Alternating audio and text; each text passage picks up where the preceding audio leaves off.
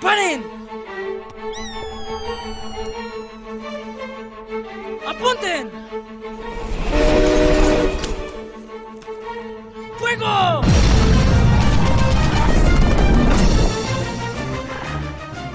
La revolución de Juan Escopeta en Cinemanet. Bienvenidos.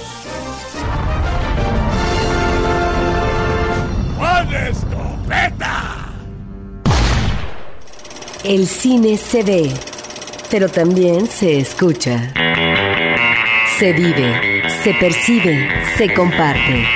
Cinemanet comienza. Carlos del Río y Roberto Ortiz en cabina.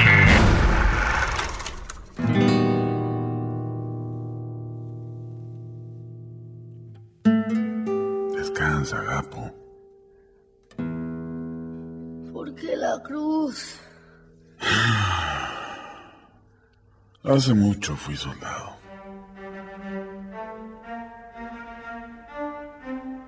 En esa época a don Porfirio le entró miedo de que lo fueran a matar.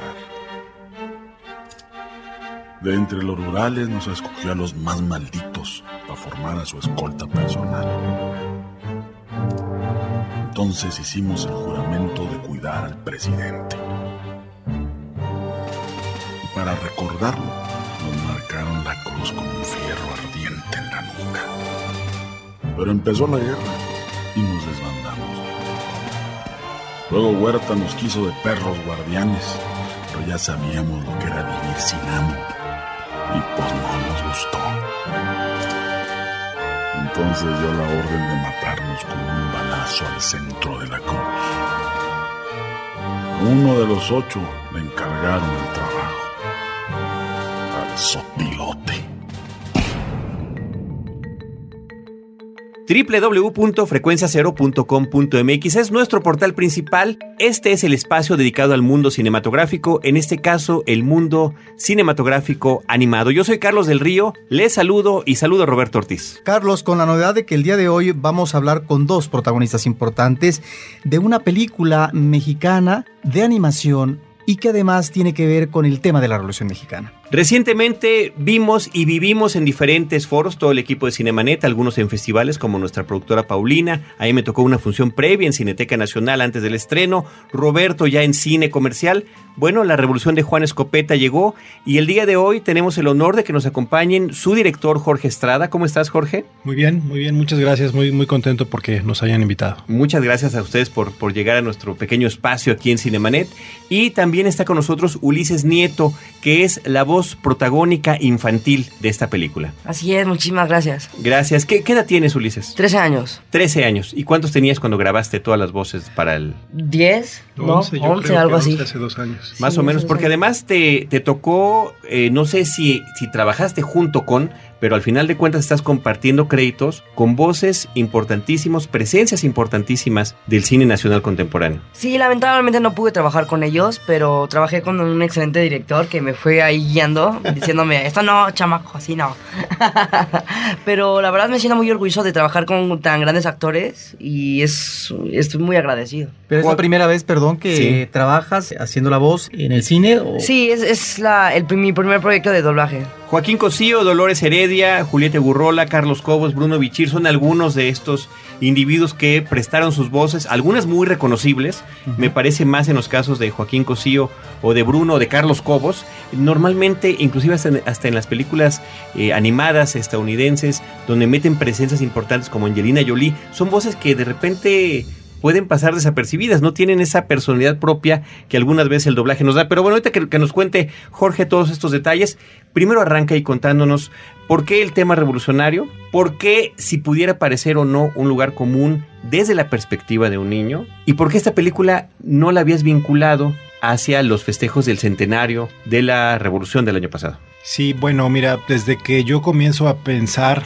a idear un guion antes de escribirlo siquiera, me agradaba especialmente la imagen de abordar la Revolución Mexicana desde una técnica como es la animación que no lo había hecho eh, en el momento en que yo comencé con esta idea. Creo que la Revolución Mexicana iconográficamente es muy, muy fácil de identificar, tiene una fuerte personalidad que a todos nos es familiar. Eso por una parte, por una parte visual, pero además Eh, en ese momento comienzas a investigar, comienzas a revisar un poco de literatura de la época, a darte una sumergida, un poco de repaso de historia y te das cuenta que de pronto pues que hay como un potencial enorme en esta época. Es una época que te habla de héroes, de villanos, de un pueblo que idealmente se levanta de la opresión para luchar por ideales. Entonces, bueno, pues combinando eso surge una posibilidad de, un universo.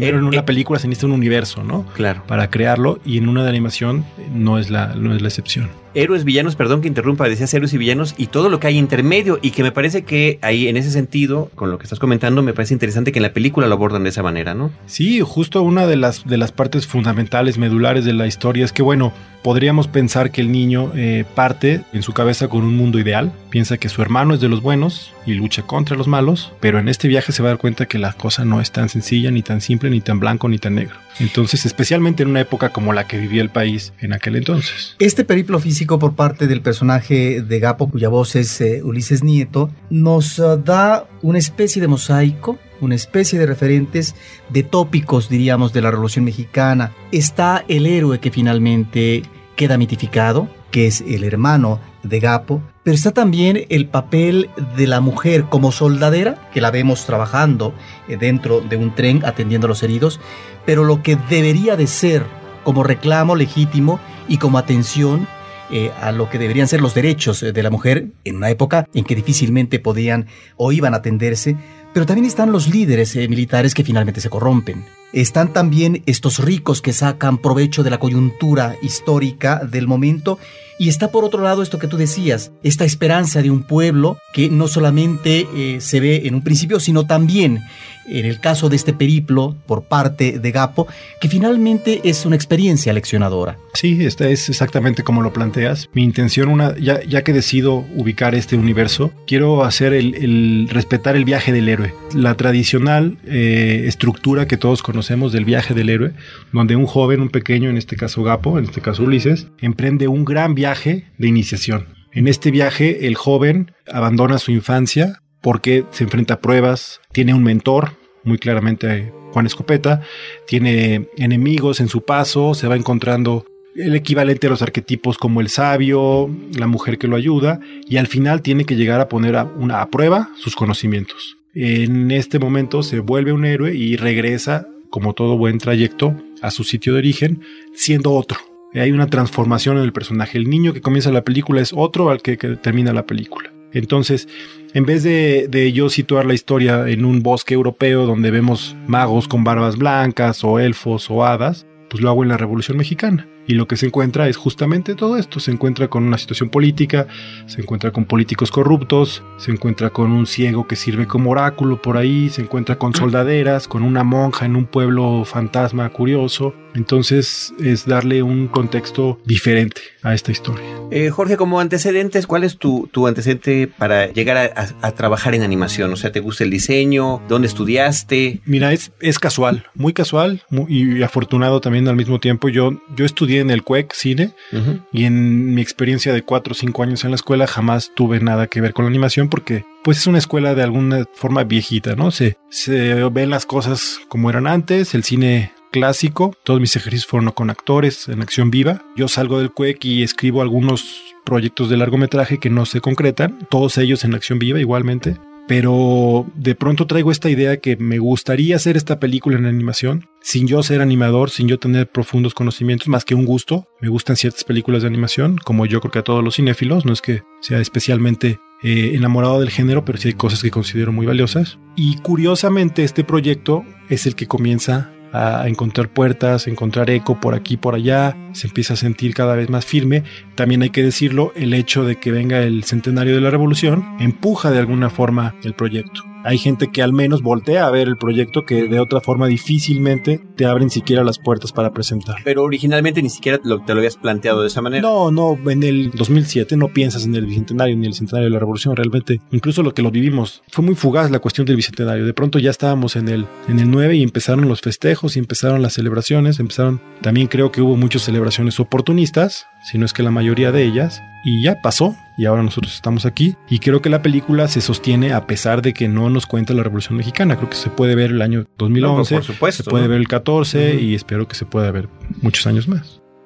Juan Escopeta, a pesar de ser un pistolero rudo, forjado en la violencia, sobre todo de aquellos años, tiene lo que yo como actor busco, esa posibilidad de poder encarnar a alguien que tiene dudas y que vive situaciones que lo van transformando. En ese sentido, tiene esa contradicción y esa ambigüedad que me permite actualmente principalmente degustarlo y construirlo dramáticamente. Creo yo que en eso reside que un personaje pueda ser interesante para el público. No son personajes unidimensionales, porque como nosotros tenemos matices, zonas de penumbra, zona de luz, zona de diversión, de tristeza, de pena. Temáticamente está ahí el movimiento de la Revolución Mexicana. Genéricamente, a mí me acercaría esta película al western y diría yo que al western elegiaco. Encontramos dos prototipos, que es efectivamente el prototipo de Gapo, que finalmente es este niño que en este transcurrir a través del tiempo y el espacio ante situaciones eh, difíciles y drásticas, crece efectivamente y se transforma. Pero está también el otro personaje de Juan Escopeta que me parece que estaría más vinculado a la figura más que del héroe, del antihéroe o, de, o del cowboy, de cierto tipo de western estadounidense, porque es un personaje que a final de cuentas lo vamos a ver como público en función de su trayectoria, tal vez como un personaje anacrónico, es decir, un personaje que no cabe en un contexto que está empujando otras acciones en función de lo que vive el pueblo y de lo que vive la gente, y que podría ser en ese final que por supuesto no vamos a platicar, un personaje desfasado, desfasado por la misma historia. Entonces, a mí me dio la impresión que estabas en esta tonalidad genérica. Eh, quisiera que nos hablaras de esto. Pues sí, no, tal cual, es una lectura muy precisa. Yo soy, me encantan los westerns, soy los westerns fanático y no puedo evitar que me, que me llamen y que de pronto estoy haciendo una película de hombres con sombrero a caballo en el norte del país donde es prácticamente todo desértico, pues sí, de pronto el género es muy delicioso como para que te coquetee un poco. Y esta imagen tal cual la planteas es, es muy rica porque es un personaje que no pertenece. Puede ser un outsider, lo podemos llamar un outsider o un este, por ponerlo en español es el mercenario que hemos vendido, ¿no? Es, es un mercenario que a pesar de que perteneció a las fuerzas de élite de Porfirio Díaz, él es su propio dueño, él es su propio jefe, no le hace caso a nadie, anda vestido con la misma ropa siempre, tiene un pasado misterioso, curioso que nadie sabe, que nadie se imagina, y si es una figura realmente muy rica para explotar y, y, el western ha hecho mucho uso de ella. Incluso hay momentos en la película que, pues sí, que le coqueteo estéticamente, de pronto hay ciertos movimientos de cámara y todo, pues es que el western es delicioso, ¿no? Y difícilmente voy a tener otra vez la oportunidad en mi vida de hacer algo parecido a un western, entonces, hombre, si te dan la oportunidad. ¿Y es ventaja o desventaja incursionar una película animada, sobre todo, que bueno, en principio no tienes los antecedentes directos, claro, estudiaste en una de las escuelas más prestigiadas de cine de nuestro país, pero no especializándote en animación, y luego de que no hay una tradición ni industria de la animación en nuestro país, sino que creo que se está forjando a contracorriente, porque quienes tienen esa tradición por décadas y décadas y décadas, tanto en Europa como en Estados Unidos, bueno, están efectivamente en otros niveles, ¿no? Y tendrá que ser, creo yo, a través de los temas y de las historias, cómo pueda terminar de despuntar y generarse esos, esa experiencia y avance en la técnica, ¿no? Sí, eso, eso es a mí lo que me, me impulsó al final a dar ese paso.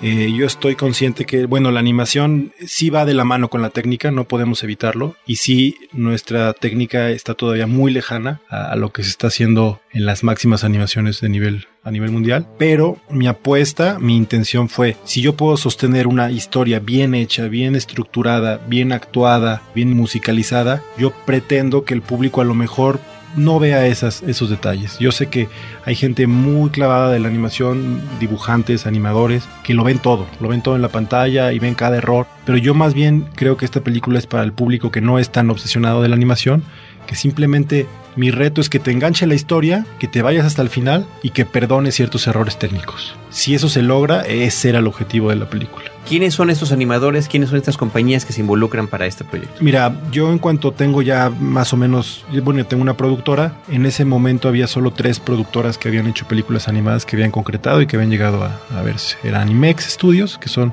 Leyenda de la Nahuala, y estaban Anima, que es el agente 00P2, y Huevo Cartoon. Eran las únicas tres empresas en México que habían logrado llegar a ese paso. A tener un largometraje A en, tener en cartelera comercial. Exactamente. Entonces, se da por situación que mi productora conoce a Ricardo Arnaiz, que él es el productor, de- el director general de Animex, la, la casa que hizo La leyenda de la Nahuala, y que también dirigió esa película. Y nos acercamos con él. Principalmente Animex tiene el interés de hacer historias muy mexicanas, muy nacionales. La leyenda de la Nahuala nos habla del Día de Muertos. Nicté, su segunda película, nos habla del mundo olmeca. Entonces, de pronto encaja muy bien la posibilidad de hacer algo de la Revolución Mexicana. Los otros estudios no están tan interesados, Anima no está muy interesado en cuestiones tan nacionales, en ese entonces no lo estaba, y Huevo Cartoon pues seguía con la apuesta de seguir haciendo películas de huevos. Entonces realmente no había cabida y funcionó bien con Animex. Debo decir también que, que- que se bajó un poquito, había un poquito más de violencia en la película y un poquito más de, de, alta- de palabras, había groserías, que sí fue petición de Ricardo eliminarlas. Y bueno, fue un acuerdo ahí y comenzamos a trabajar juntos, de modo que Animex es coproductor de la película y ya en el plano final, eh, la película de 92 minutos, es muy complicado el tiempo de animación. Nos apoyamos en dos estudios más, eh, Los Hijos de su Madre, que están aquí en la Ciudad de México, y un estudio de S-Comic, ellos están en León, Guanajuato. Cada uno hizo 30 minutos de animación, se envía y ya en Animex se montó, se le ponen los fondos, se hace toda la parte de audio y se hace el producto final. Esto eh, traducido en costo de producción, ¿a cuánto asciende? A poco más de 28 millones de pesos, casi llegando a los 29.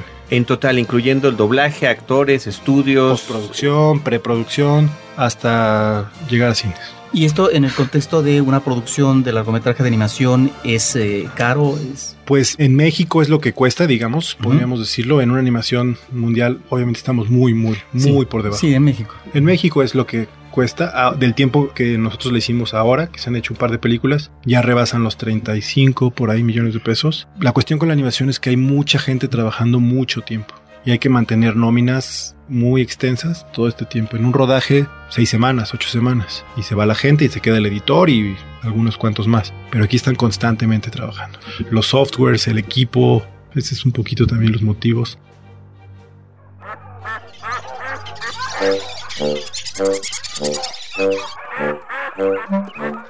Yo les prometo que todo lo que he dicho lo cumpliré. Mi partido, consciente de la necesidad del pueblo, tomará cartas en el asunto.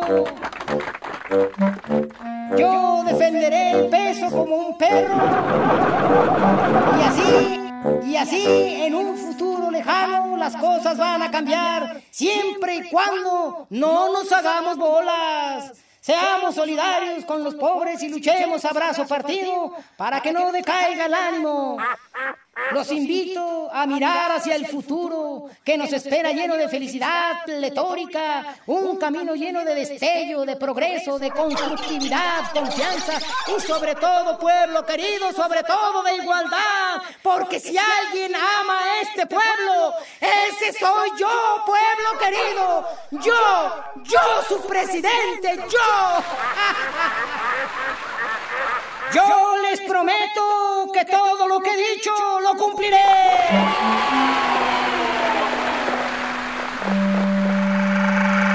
Cinemanet está de intermedio.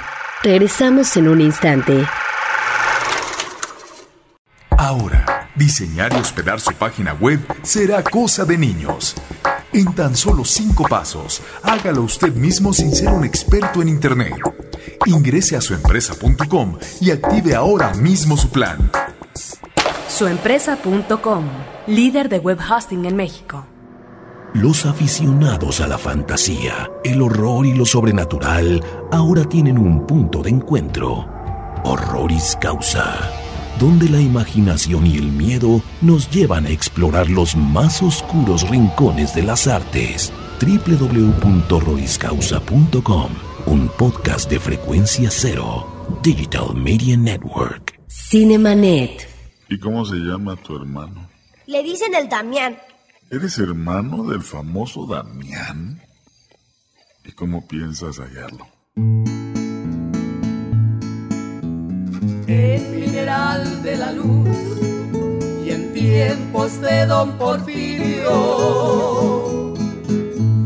nació un caudillo valiente que por su gente la vida dio. Minero por tradición, soldado en la revolución. Siempre atacaba de frente, por eso su muerte fue a traición. El Damián, ese era un hombre cabal, que por sus venas corría la plata de mineral. Yo quiero preguntarle a Ulises Nieto, ¿cómo es que se da el encuentro con uh, Jorge Estrada? ¿Cómo es que él te elige? ¿Cómo es que te ubicas en este proyecto y asumes un personaje? ¿Y cómo te identificas y cómo le das la energía y la fuerza para que finalmente sea eh, uno de los personajes centrales eh, de la película, si no es que el central? Bueno, yo eh, encuentro a Jorge porque me llaman a un casting a una prueba para, pues, para elegir al ensamble. Entonces eh, hago la prueba con algunos diálogos que eran parte de la película y bueno, afortunadamente me, me elige. Entonces bueno, y, y, ya con el personaje yo me relacioné mucho con él porque es un, es un niño muy inocente, un, un niño que vive en su burbuja de cristal y bueno, la, la verdad es un hit porque cuando en, en, el trayecto de la película Gapo se encuentra con muchas cosas, con la guerra, matan a su mamá, descubre que, bueno, al final lo voy a, no lo voy a contar, pero va viendo cómo es toda la situación en su país, va viendo toda la pobreza, toda la hambruna, todo cómo sufre la gente. Y la verdad fue un reto para mí darle vida a este personaje, que es uno de los, de los personajes principales, pero yo siento es una muy, muy bonita experiencia y muchísimas gracias, en serio. Pues es que es curioso porque también en el, en el medio del doblaje para voces infantiles se utilizan voces de mujeres Exacto. que están, son experimentadas uh -huh. en hacer voces de niño y de alguna manera pues tendrían más experiencia, tendrían más tablas y demás. Qué bueno que se haya elegido la voz de un niño que además corres también el riesgo de que está cambiando constantemente, ¿no? Sí. No sé si es tu misma voz de hace dos años cuando empezaste la grabación. No, no, la verdad, mi, mi voz de hace dos años es...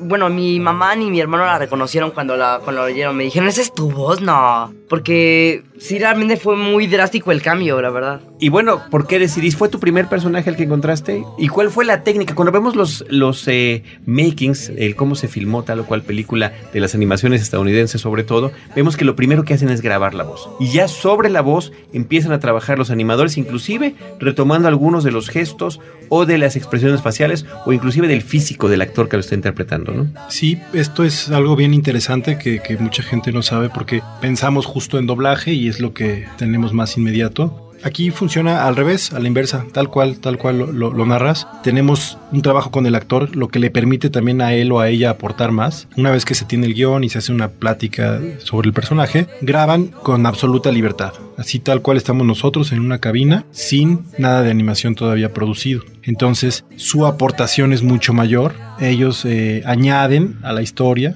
encuentran su tono de voz, encuentran de pronto, todo es con la voz, es, es, un reto para los actores muy especial, no, no hay cuestión física, entonces todo va mediante la voz, hay susurros, de pronto hay gritos, hay exclamaciones, hay muletillas que algunos utilizan, que proponen, se va trabajando, se va construyendo el, el, personaje. Y bueno, una vez que se graba todo, nos quedamos con un montón de pistas de, de, cada toma y vamos encontrando un tono para cada uno. Se empieza a hacer una selección y una vez que se tiene ya la, la versión final de los actores, se empiezan a, a, montar unos contra otros como si estuvieran, como dialogando. si hubieran estado dialogando. Uh -huh. Y yo no lo creía, pero es increíble y sí parece, sí parece que estuvieron juntos. El resultado es sorprendente y se tiene toda la película en como una especie de radionovela, en puro audio primero. Ya que se tiene esto, bueno, paralelamente se va trabajando un storyboard muy preciso para saber ya más o menos tiempos de escenas, posiciones de cámara, encuadres, todo esto. Y se tiene una versión que se llama Animatic, de toda la película con los personajes todavía sin movimiento.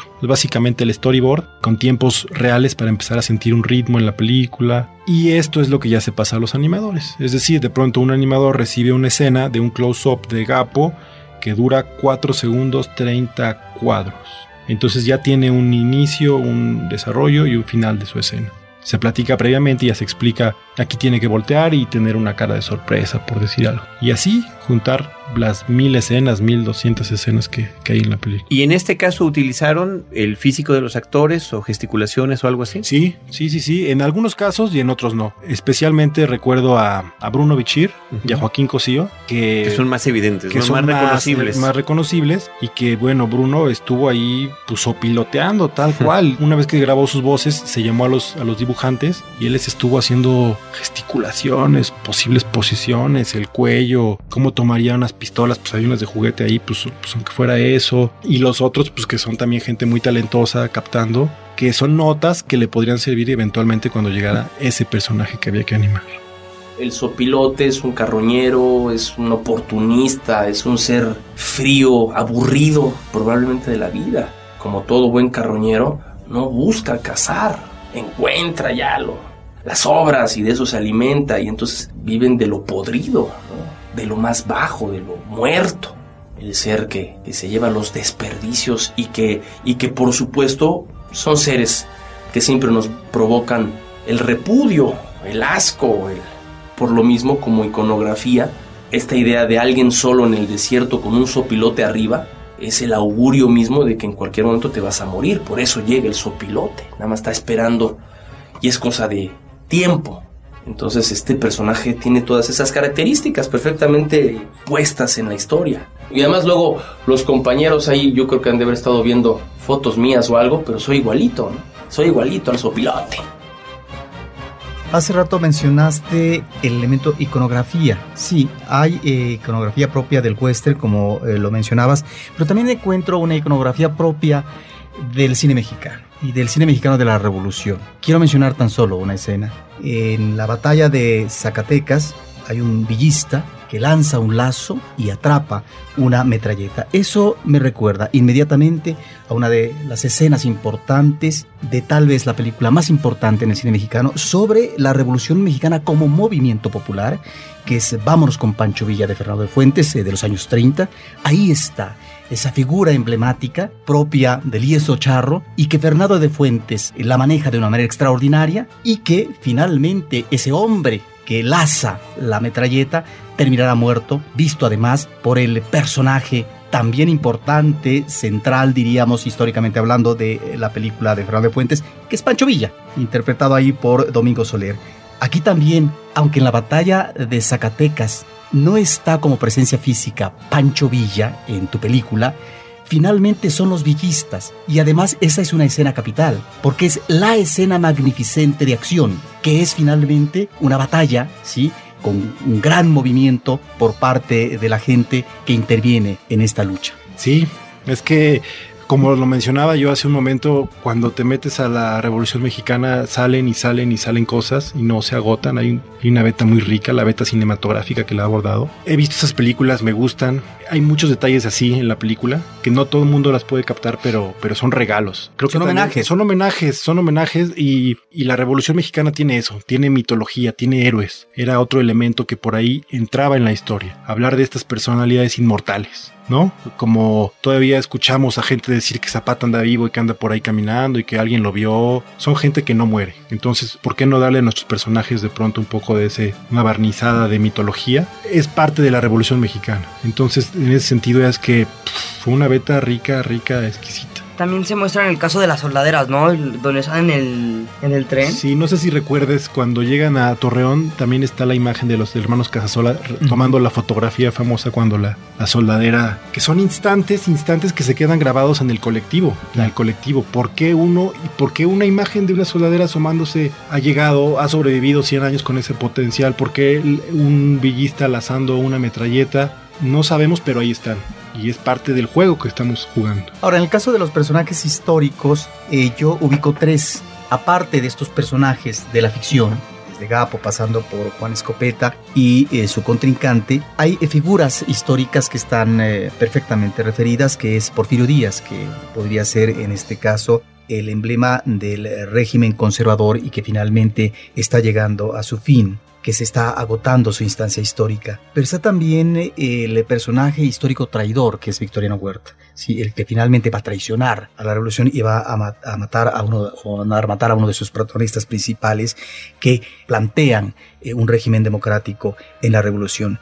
Y está, me llama la atención, Francisco Villa, pero a través de otros personajes, digamos, cercanos a él, y a través de esta batalla, ¿no? Me llama la atención que en este caso no tiene rostro, ¿no? Sí, lo que pasó en realidad, mucha gente quería incluir a Villa, ¿no? Querían que viéramos a Villa, que querían que, que Villa abrazara a Gapo. Eso era como la petición popular durante la producción.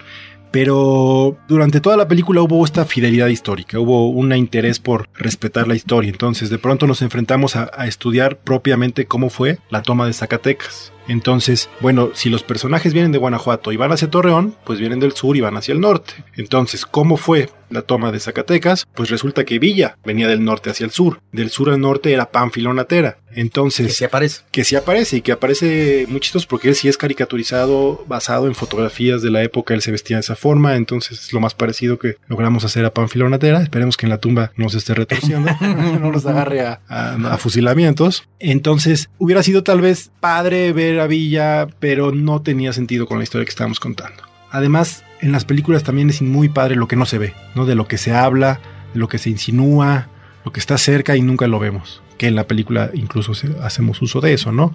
Entonces, pues Villa no sale, no sale porque no, no hubo para que saliera. Pero la batalla es Villa. Pero la batalla es Villa, incluso lo gritan, viva Villa, viva México. eh, son villistas, eh, Villa es omnisciente en el norte, ¿no? Siendo animación, ¿sentiste que había esta necesidad de que el protagónico, y sobre todo en un road movie, tuviera que ser un niño? No, no, la necesidad viene de antes, eh, no por, por lo que te platicaba, por respetar esta estructura. Básicamente esta estructura del héroe nos habla de un joven que se vuelve hombre. Entonces, Pero efectivamente puede ser un joven, ¿no? Ya, ya, Más de, grande. ya de mucho mayor edad. Sin embargo, si te vas al, al personaje infantil. También hubo, hubo un, un elemento interesante. eh, la primera vez que aplicamos a un fondo del IMCINE cuando lanzó una convocatoria de apoyos al Bicentenario, que finalmente no obtuvimos, nos dio una asesoría histórica con un historiador que había hecho varios libros respecto a la situación de la infancia, precisamente en la Revolución Mexicana. Entonces, platicando con él, como que tuvo más congruencia que fuera un niño. Porque, bueno, viene a la mente también eh, la película de Luis Estrada, uno de sus primeros trabajos, que es Bandidos, que no sé si la vieron claro. recientemente, ¿no? Sí, Siendo un referente que es justamente el grupo de niños en este periodo histórico, ¿no? que también es una película muy buena. Yo creo que es una de las, bueno, personalmente es una de mis favoritas de Luis Estrada, es, es muy padre y por ahí Jiménez Cacho es un buen personaje. Bueno, yo recuerdo esa película que no podía creer la fotografía que tenía en ese Es momento. Lubezki, es, ¿no? es de Lubezki, sí. Claro. Es la primera vez que vi una película mexicana contemporánea que está También muy hecha. bien, muy bien hecha. Y el, el audio que se entendía, que para aquellos tiempos no era un asunto solamente técnico de la grabación, de la postproducción, sino también de las salas de cine, ¿no? Quizás estaba un poquito exagerado en su momento, pero era tal vez una necesidad para que funcionara en estas salas de principios de los noventas del siglo pasado en nuestro país. Sí, era la fama del cine mexicano que no se oía y no se entendía. Y, efectivamente era porque no se oía ni se entendía. Así es. Pues bueno, necesito que nos hables ya finalmente del grupo de actores que elegiste, cómo llegaste a ellos y por qué los seleccionaste. Pues mira, básicamente porque los admiro a todos ellos es la primera, la primera razón. Desde que comenzó el proceso, comienzas a ser ternas a la hora de buscar dinero, quién podría ser, empiezas a pensar, empiezas a aterrizar nombres en los personajes que vas desarrollando y pues todos ellos fueron primera opción. En realidad, bueno, Julieta de Gurrola es, es grandiosa, eh, Blanca Guerra también me interesaba como tener a una actriz importante, tal vez de otra generación del cine mexicano, eh, Dolores Heredia, la conocía, en fin, comprendí también por qué son tan buenos actores, porque cuando llegaron a grabar realmente aportan algo al personaje. No se conforman con leer sus personajes, porque en muchos casos son pequeñas apariciones las que tienen. Realmente el peso lo tiene Gapo y Juan.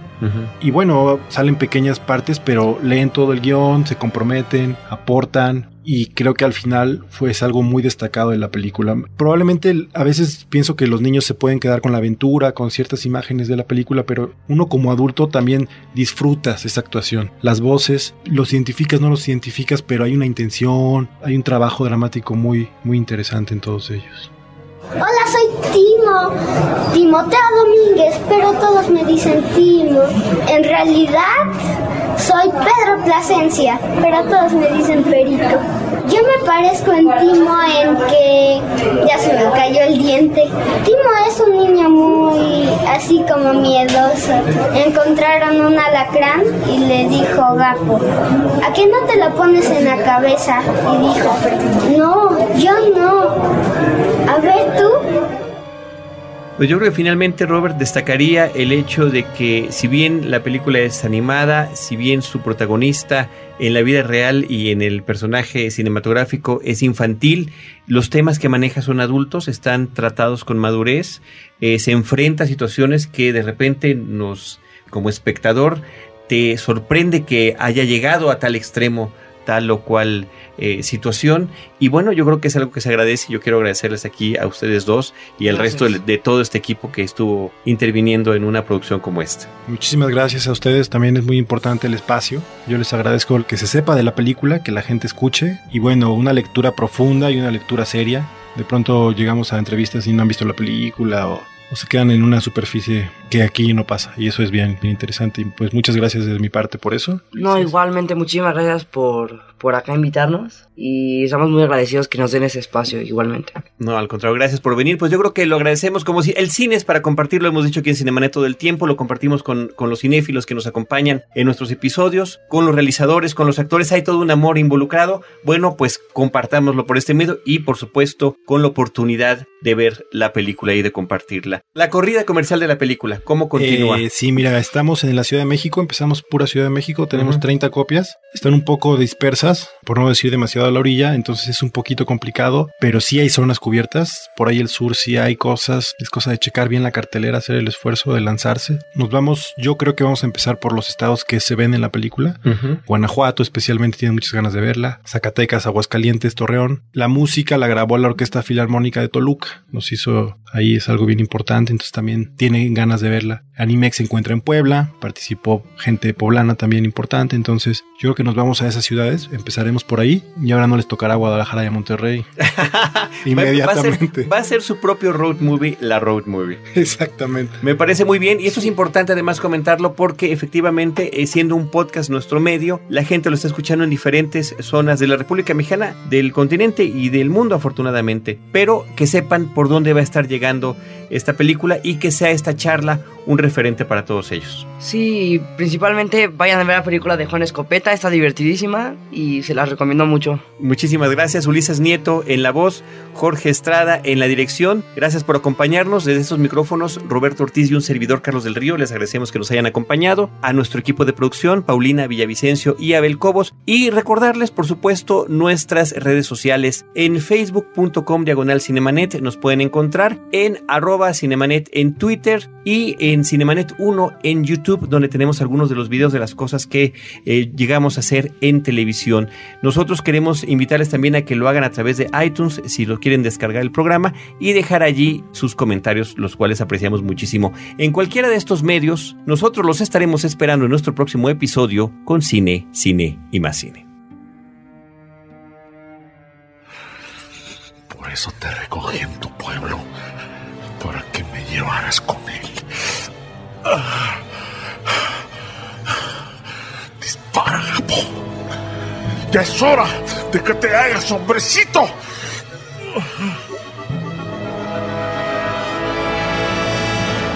Yo ya soy un hombre.